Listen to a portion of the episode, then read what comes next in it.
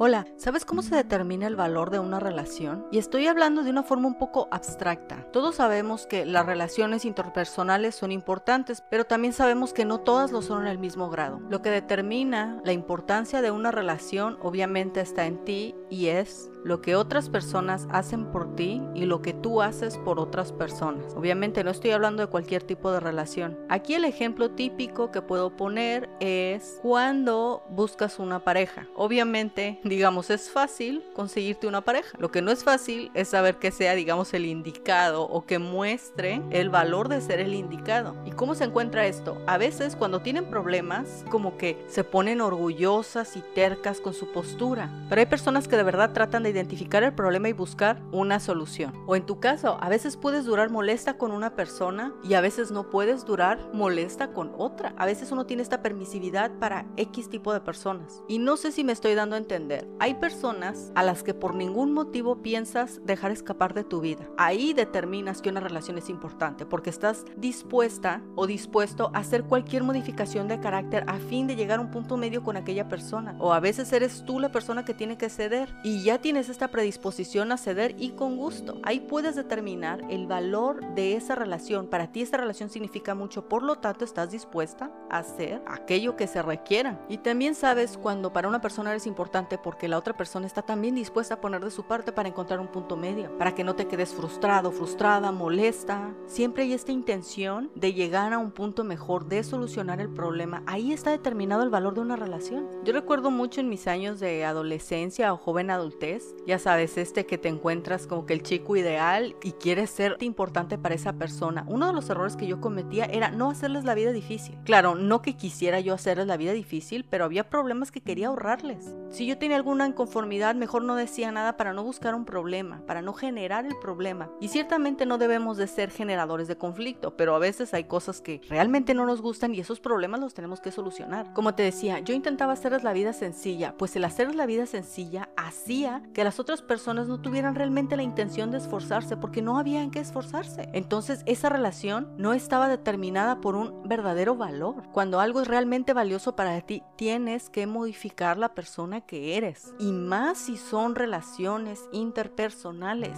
Aún si fue algo que quisieras alcanzar en tu vida, aún debes modificar la persona que eres. Hay esfuerzos que tienes que hacer, hay aspiraciones que tienes que lograr y hay miedos que tienes que vencer. Y es lo mismo en las relaciones. He sabido de los casos de otras personas que una de las partes no se esforzaba mucho y tampoco demandaba mucho. Sabe ser un nivel estándar y muy bajito, pero la otra parte era más demandante, le gustaba más la dinámica, no era pasiva. Esa relación al final no funcionó, porque una de las partes estaba dispuesta a mover cielo, mar y tierra para mejorar la relación y otra de las partes estaba más bien centrada en no, así está bien, como sea está bien, lo que sea que me des está bien. Y a veces hace falta que nos demanden, hace falta demandar y hace falta que nos demanden. Las peticiones son importantes, no solamente cuando hay un conflicto, sino en la vida cotidiana. Me he dado cuenta que mientras más te esfuerzas por una persona, más se incrementa tu compromiso hacia esa relación. Y obviamente eso tiene repercusiones en la otra persona. La otra persona también se da cuenta que tú te estás esforzando. El valor de una relación está determinado por las cosas que somos capaces de hacer que están fuera de nuestra zona de confort,